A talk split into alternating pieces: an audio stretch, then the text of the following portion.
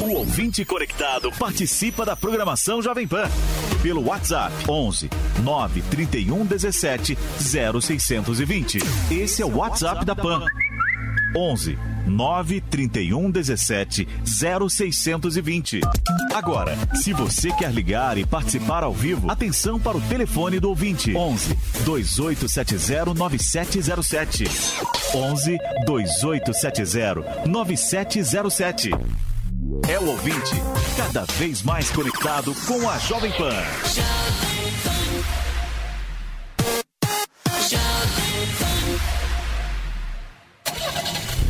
Segurança. Eficiência energética. Tecnologia. Conectividade. Lançamentos. Super esportivos. Design. Mercado. Salões. Grandes campeões. Motosport. Os principais lançamentos do mercado automotivo. Começa agora. Máquinas na Pan. Com Nilson César e Alex Rufo. Olá, amigos. Hoje o nosso programa traz para você o já tradicional lançamento de produto com uma visão 360 e também uma volta ao mundo, com paradas em Moscou com Nilson César, Foz do Iguaçu com o novo Chevrolet Spin, Nova York com Nelsinho Piquet, Silverstone com Pedro Piquet e fecha esse ciclo nos estúdios da Jovem Pan com Luiz Ferrari. Nesse domingo, meu parceiraço Nilson César narra em Moscou a final da Copa do Mundo. Mas antes, ele vai abrir o programa junto comigo para trazer algumas curiosidades sobre mobilidade urbana em Moscou e devidamente pautado por Renan Blanco, nosso companheiro aqui da Jovem Pan, que acompanha o Nilson na terra de Vladimir Putin. Olá, meu caríssimo Nilson César. Você tá fazendo falta aqui no programa, amigão. Olá, Alex, meu caríssimo Alex Rufo. Grande abraço para você. Estamos ainda aqui em Moscou. É, Alex, então vamos transmitir a final da Copa do Mundo, né? Neste domingão, a final da Copa. E você vai acompanhar é, conosco na PAN. Meu caro Alex, o assunto não é futebol, é mobilidade urbana, né? Você me pautou o Renan Blanco também me pautou. E você sabe que quando pauta, eu cumpro a pauta, né? Não tem esse negócio de não cumprir a pauta. Olha, Alex, é o seguinte: as avenidas, por exemplo, em Moscou foi a cidade que eu mais fiquei. Eu fui a Rostov-on-Don, a... fui à cidade de Samara, fui à cidade de Kazan, São Petersburgo e, fui a Mos... e estou em Moscou a maior parte do tempo. Moscou é uma cidade fantástica. Avenidas largas, largas. Existe um respeito no trânsito. Apesar de ter aqueles caras, você sabe como tem todo mundo, Zé Buzina, né? Tem muito Zé Buzina em Moscou também, sabe o Zé Buzina? Que o trânsito tá parado, principalmente próximo ao Kremlin, e, para ali, porque qualquer autoridade que entra ali eh, no Kremlin é bloqueado o trânsito, né? Então fica lá 10 minutos parado, 15 minutos parado, e o nosso hotel é perto, então por isso que eu pude sentir bem essa história, né? E aí o, o Zé Buzina aparece. Mas o serviço de metrô, simplesmente extraordinário. E limpo, hein? Limpo, limpo Aliás, uma das cidades mais limpas do mundo é a cidade de Moscou. É, o metrô limpo e o serviço de metrô extraordinário, ponta a ponta, norte a sul, leste a oeste, tomando todos os pontos da cidade é, de uma eficiência extraordinária. Muita gente anda de patinete aqui, Alex. Eu perguntei por que, que anda de patinete. É porque é, porque são ruas planas, né? E, e, distâncias longas. Então, desde criança, você vê as crianças já, os adultos, senhoras, senhores andando com mochila e, e patinete, indo trabalhar com patinete. Achei muito interessante o que vi aqui em Moscou é, nesse sentido, né? Existe também, eu prestei atenção nisso, principalmente os carros mais modernos, né? Que são, a gente chama aí o, os, os caras de mais dinheiro aqui em, Moscou, eles aceleram para valer nas avenidas, sabe? Avenidas, não tô falando de estrada, não. Avenidas, né?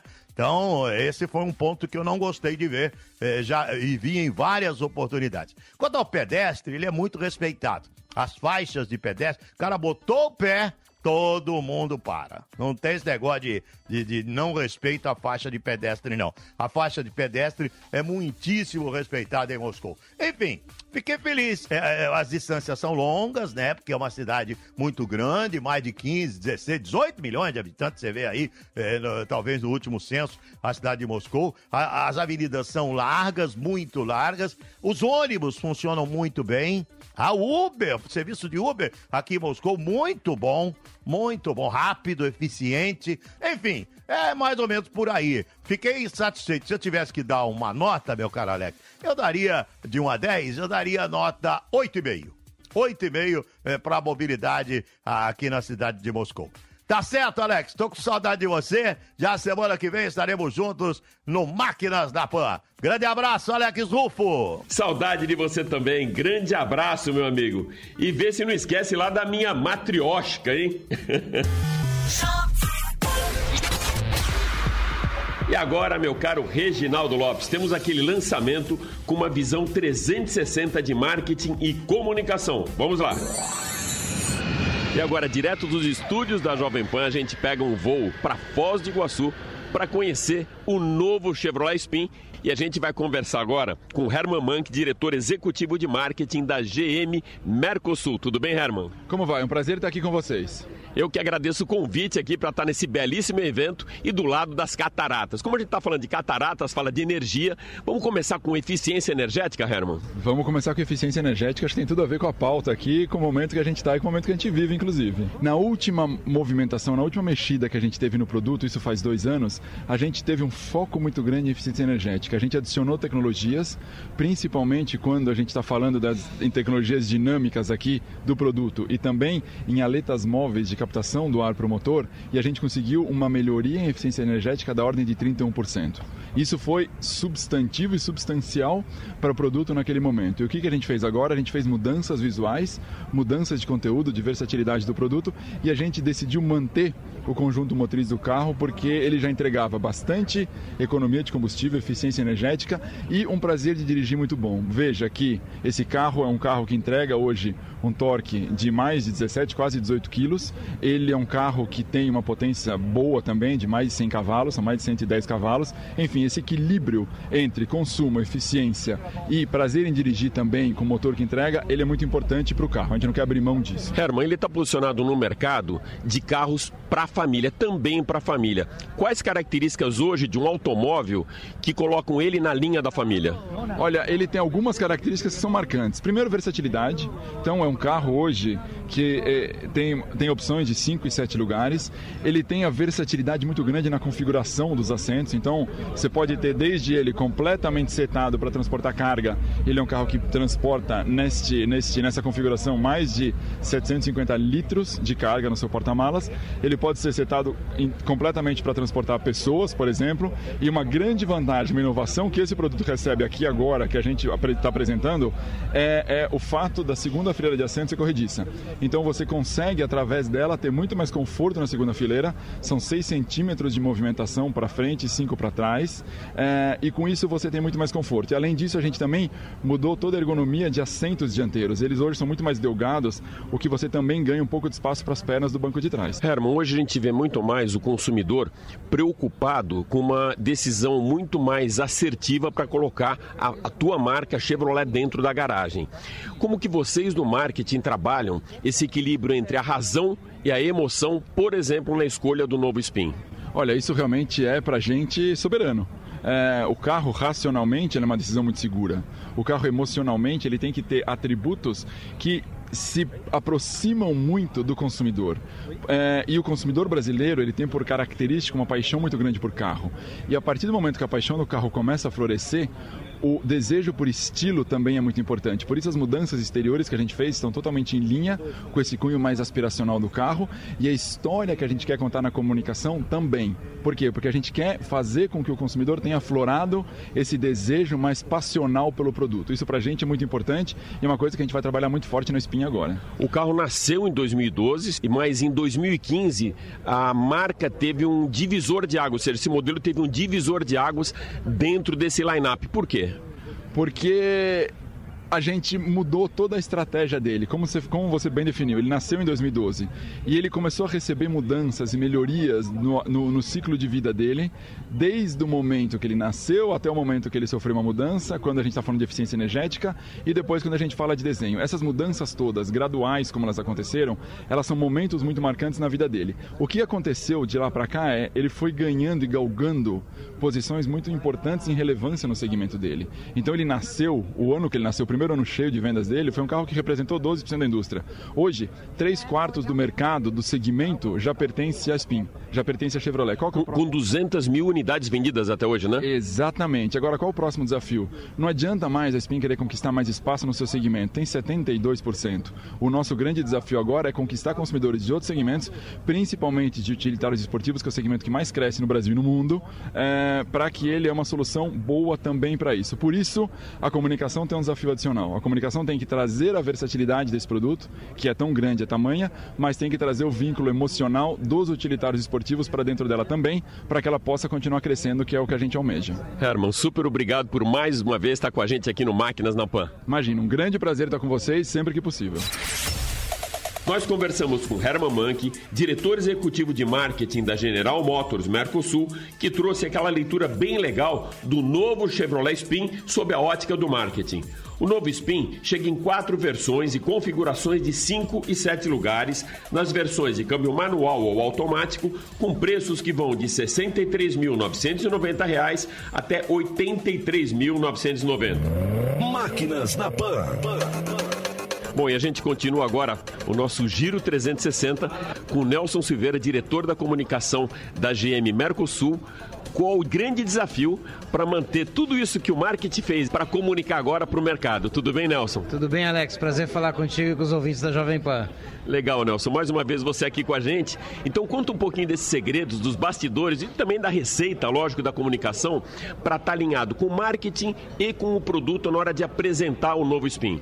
Bom, nós estamos aqui no evento em Foz do Iguaçu, Alex, mas ele na verdade começa antes. Nós tivemos é, dois ou três teasers antes de, de fazer o evento, é, começando a, a, a, comunicar detalhes do que seria esse novo produto, né? Contando que o Spin ia mudar e dando um pouco mais de detalhes. Então nós é, contamos, vamos contando essa história aos poucos, até chegar no grande evento nacional, onde a gente é, reúne a imprensa de todo o Brasil, como a gente está aqui agora. E para isso a gente é, desenvolve envolve não só um evento em que você é, possa ter um contato com o produto, possa experimentar o produto, né, dirigindo ele nas condições reais de estrada e de trânsito, mas criando todos esses é, materiais que vão dar suporte é, para que a imprensa possa fazer o seu trabalho. Seja desenvolvendo a, a, história, contando a história do carro, né, o que a gente chama de press release, criando vídeos né, que vão ajudar também nesse, nesse trabalho de divulgação, e enfim, criando toda uma série de materiais que vão dar suporte suporte para a imprensa poder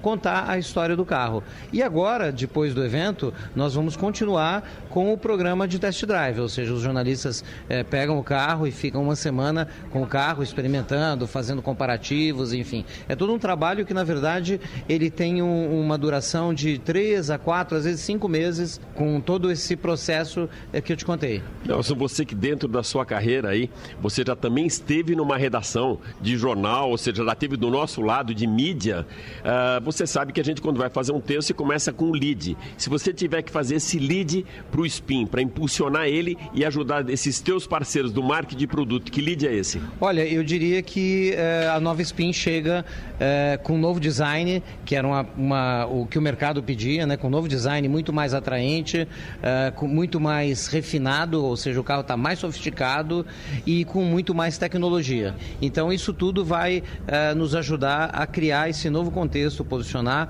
esse produto para que ele continue tendo sucesso no mercado e a gente quer expandir ainda mais esse público, obviamente, com esses novos atributos. Né? Você está falando em expansão de público e a gente não pode esquecer que a gente está em mês de Copa do Mundo e vocês, com três anos seguidos na liderança com o Onix no mercado, que chega agora na metade do ano com 90 mil unidades vendidas, provavelmente vem aí o Tetra. Foi mais difícil posicionar o carro como primeiro, ou seja, como líder no primeiro ano, ou é mais difícil agora manter ele na liderança? Conquistar a liderança é muito difícil, né? É o resultado de uma série de coisas, né?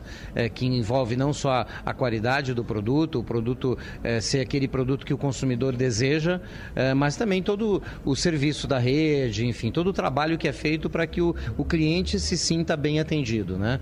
E agora, obviamente, é um desafio muito grande, porque todo mundo, desafio líder, todo mundo quer chegar ao líder. Então a gente tem que continuar nesse trabalho constante de fazer uma comunicação proativa eh, que faça com que o mercado continue percebendo o Onix realmente como, como um sucesso e como um produto desejado. Né? E aí envolve um monte de coisas que você conhece. A gente fez uma grande ação no Lollapalooza, a gente, enfim, a gente tem feito ao longo do, do ano uma série de ações eh, envolvendo o Onix para continuar comunicando e, e continuar eh, colocando o Onix na, na, na, frente das pessoas, na cabeça das pessoas. Né? Nós conversamos com Nelson Silveira, diretor de comunicação da GM para Mercosul, e com essa entrevista a gente encerra então esse nosso Giro 360. Nelson, super obrigado por estar mais uma vez com a gente no Máquinas na Pan. Eu que agradeço, um grande abraço. Reginaldo Lopes, de São Paulo, já fomos para a Rússia para encontrar o Nilson César, que falou de mobilidade urbana nas ruas de Moscou. Seguimos viagem para Foz do Iguaçu para a gente conhecer o novo Spin. E antes de embarcarmos para Nova York para encontrar Nelsinho Piquet, a gente vai para o nosso break. E já já a gente está de volta. Não sai daí. Break, break. O Ministério da Segurança Pública espera que até o próximo ano todos os estados façam a integração dos dados no Boletim Nacional de Ocorrências. A ferramenta faz parte do Sistema de Segurança Pública, que entrou em vigor na última quinta-feira. Ela reúne as informações de criminosos em todo o país. Até o momento, apenas 11 das 27 unidades da federação aderiram ao sistema e já estão compartilhando informações. Segundo o ministro da Segurança Pública, Raul Jugman, uma das medidas para incentivar a adesão ao sistema é penalizar os estados nos cofres. Aqueles que não colaborarem com as estatísticas não vão receber recursos na área de segurança. Os estados que não se integrarem, e não apenas nessa área, mas também nas outras áreas, eles não receberão recursos né, recursos do governo federal, que inclusive tem crescido, e também de financiamento do BNDES. Essa é a principal punição, além de, evidentemente, ficar numa situação muito difícil em termos de opinião pública. Antes, esses dados ficavam limitados às instituições de segurança de cada estado. O ministro Raul Jugman explica que a adesão ao SUSP vai trazer mais transparência à segurança pública do país. Se ele cometeu crimes em outros estados, se ele tem um passado eh, de delito, se ele tem um mandado em aberto, ele vai ser pego. E isso significa um grande aumento em termos de produtividade com o Boletim Nacional eh, de Ocorrência. O ministro da Segurança Pública também comentou sobre o erro na soltura do ex-braço direito de Fernandinho Beiramar em um presídio de Formosa, Goiás. Jugman avalia o ocorrido como um desastre criminoso e afirma que o fato tem de ser averiguado e os responsáveis punidos. De Brasília, Arthur Scott.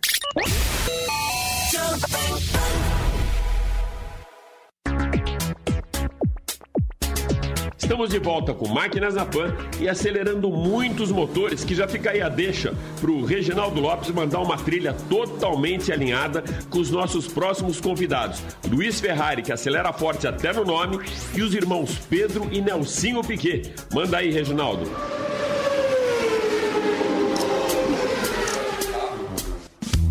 Assessor de imprensa da Piquet Sports, que acompanha cada curva acelerada e, claro, cada vitória de Pedro Pequena GP3 e de Nelsinho Pequena Fórmula E, o nosso convidado para o Sala de Imprensa de hoje é Luiz Ferrari.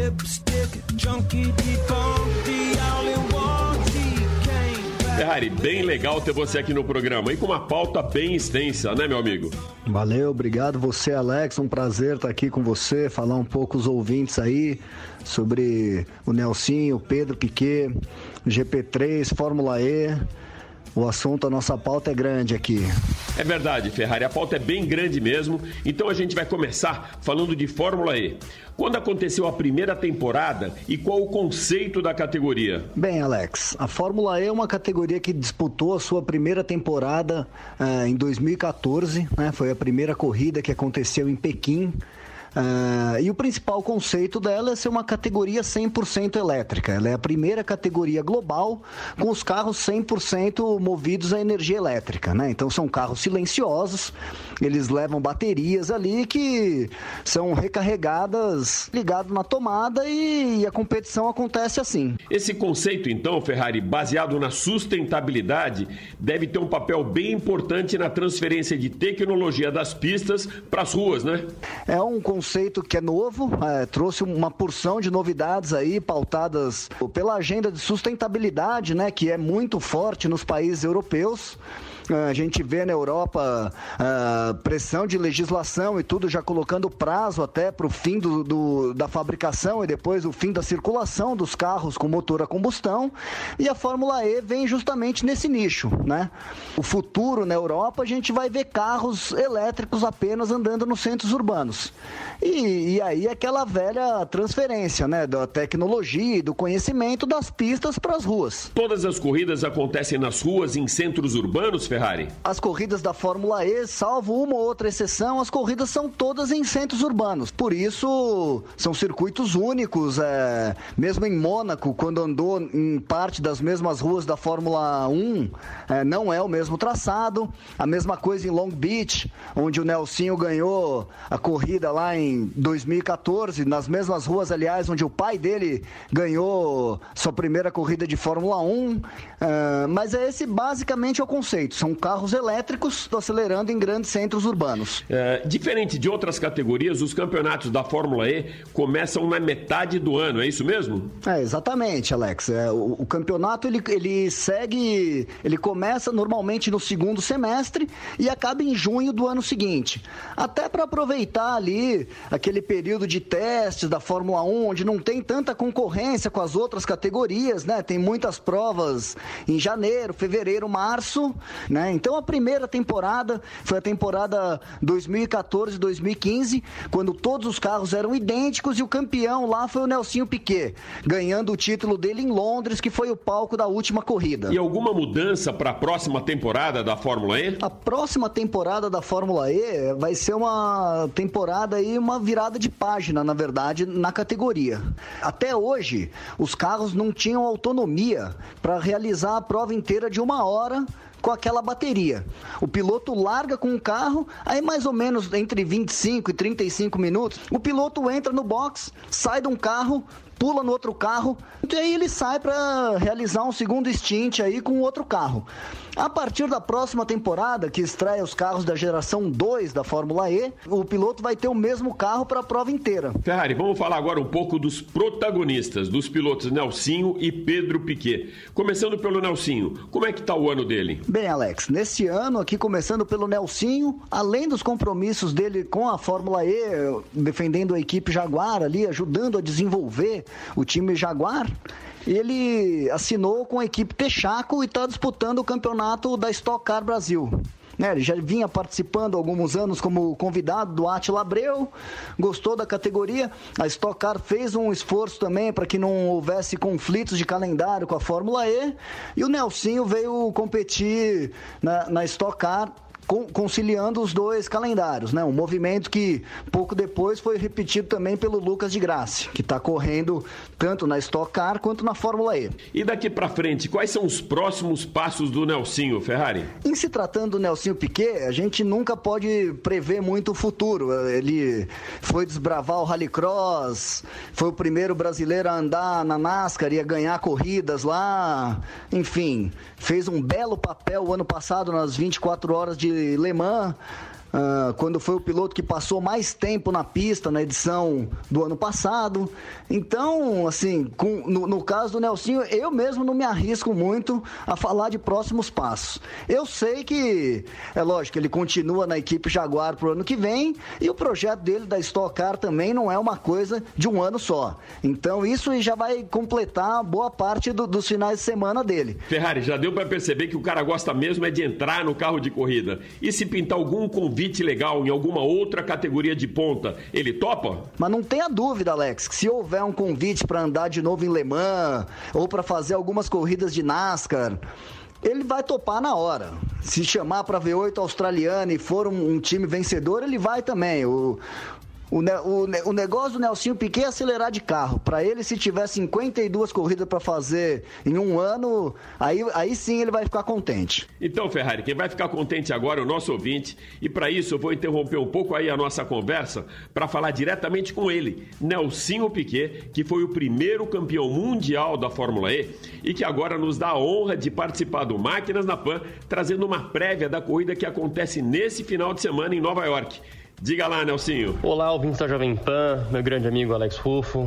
Aqui é o Nelsinho Piquet falando. Tudo bem com vocês? Eu espero que sim.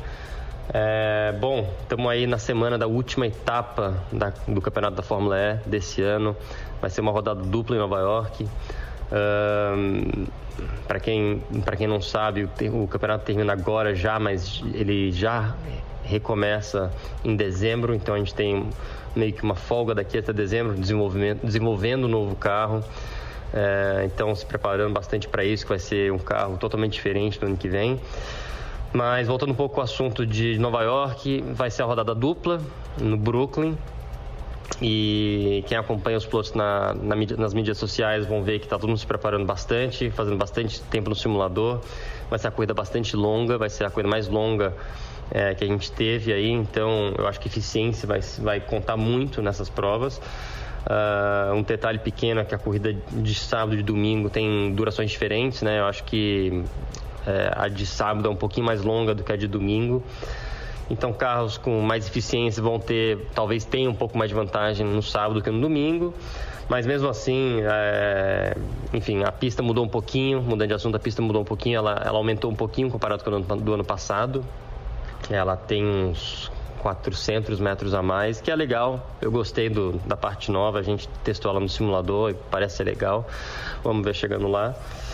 E é isso, pessoal. Na última etapa, eu sei que esse ano não foi dos melhores. A gente começou muito bem o campeonato e as últimas 4, 5 corridas a gente abandonou quase todas elas com problemas técnicos, é, problemas no cinto de segurança, nas, nas trocas de pit stop. Mas, enfim, foi um ano né, de, de me adaptando com a equipe nova. Obviamente a Jaguar, ela tá teve, teve um ano de muita progressão comparado com o ano passado, né? somente o segundo ano da Jaguar na categoria comparado com as outras que estão aí desde o início. Então, ano que vem a gente, obviamente, é um ano nosso muito importante que a gente está entrando para ganhar e nada menos do que isso. Então, esse ano foi um ano de preparação, né? Mais um ano melhorou bastante comparado com o ano passado já. E, mas, enfim, estamos é, trabalhando bastante. Então é isso, pessoal. É, obrigado por, por, por, acompanhar essa, essa categoria nova. É, esses carros elétricos não fazem muito barulho, só que as corridas são muito boas. Você nunca sabe quem vai ganhar no final de semana. Então, realmente, as disputas são bacanas. As cidades são muito legais que a gente está indo. Quem sabe um dia a gente vai para o Brasil. Então, um beijo, um abraço a todo mundo. Fica acompanhando esse final de semana em Nova York, tá bom? Valeu, Nelsinho. A gente vai acompanhar sim. Meu amigo, sucesso aí nas ruas da Big Apple. Tchau, tchau. Ferrari, a gente já falou com o Nelsinho, que foi o primeiro campeão logo na estreia da Fórmula E. E agora vamos falar um pouco do seu irmão, Pedro Piquet, que acabou de conquistar sua primeira vitória em Silverstone na semana passada. No caso do Pedro Piquet, tá ali, esse ano entrou dentro do, do, do evento oficial, a programação da, da Fórmula 1, né, com a GP3. Depois de ganhar dois títulos de Fórmula 3 no Brasil, é, onde não teve adversários e ter duas temporadas mais discretas na Fórmula 3 Euro, foi para a GP3 esse ano e logo em quatro corridas os resultados apareceram. É, já tirou duas vezes segundo lugar, venceu a primeira corrida em Silverstone no último final de semana, está em quinto lugar no campeonato, numa equipe que é uma equipe forte, mas não é a principal equipe do, do campeonato. O, o plano de desenvolvimento dele depois passar para a Fórmula 2 e almejar uma vaga na Fórmula 1. E qual que é a meta dele para esse ano e para o futuro, Ferrari? Acho que nesse ano a meta do Pedro é terminar ali entre os primeiros do campeonato, buscar o posto de melhor estreante, tudo.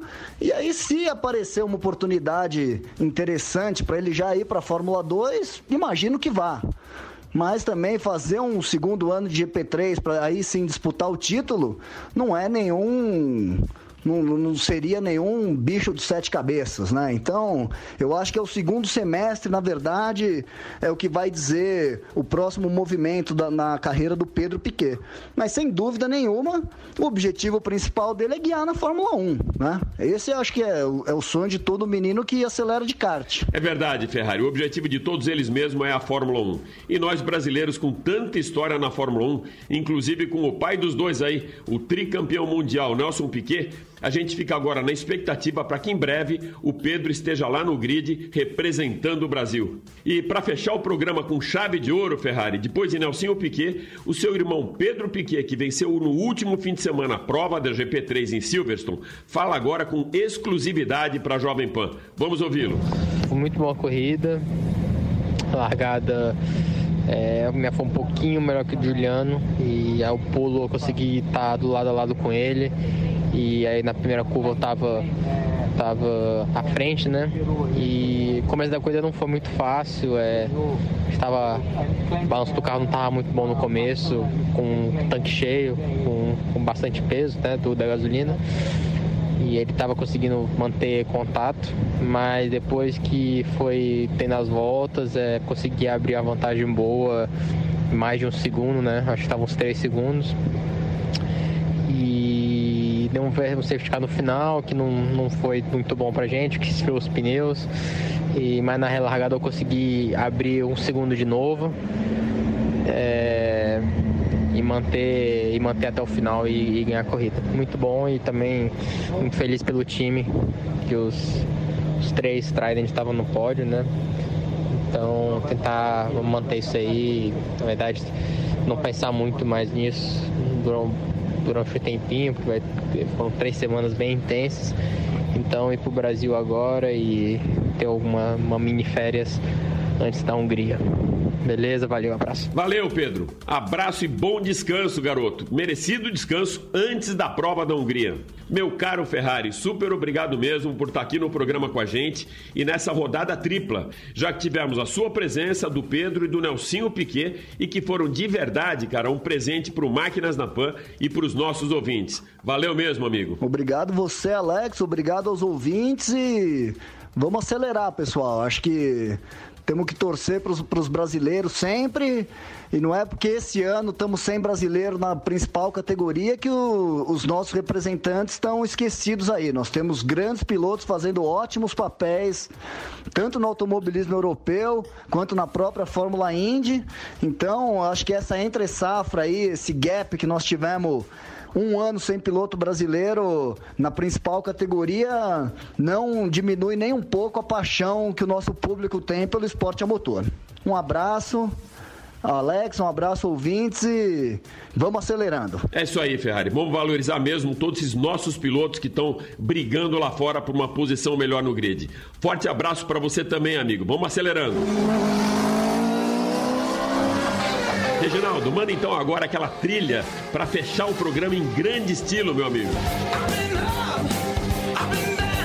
E com o programa muito rico e também muito exclusivo, o Máquinas na Pan de hoje fica por aqui. Super obrigado pela sua audiência e até a próxima. Valeu!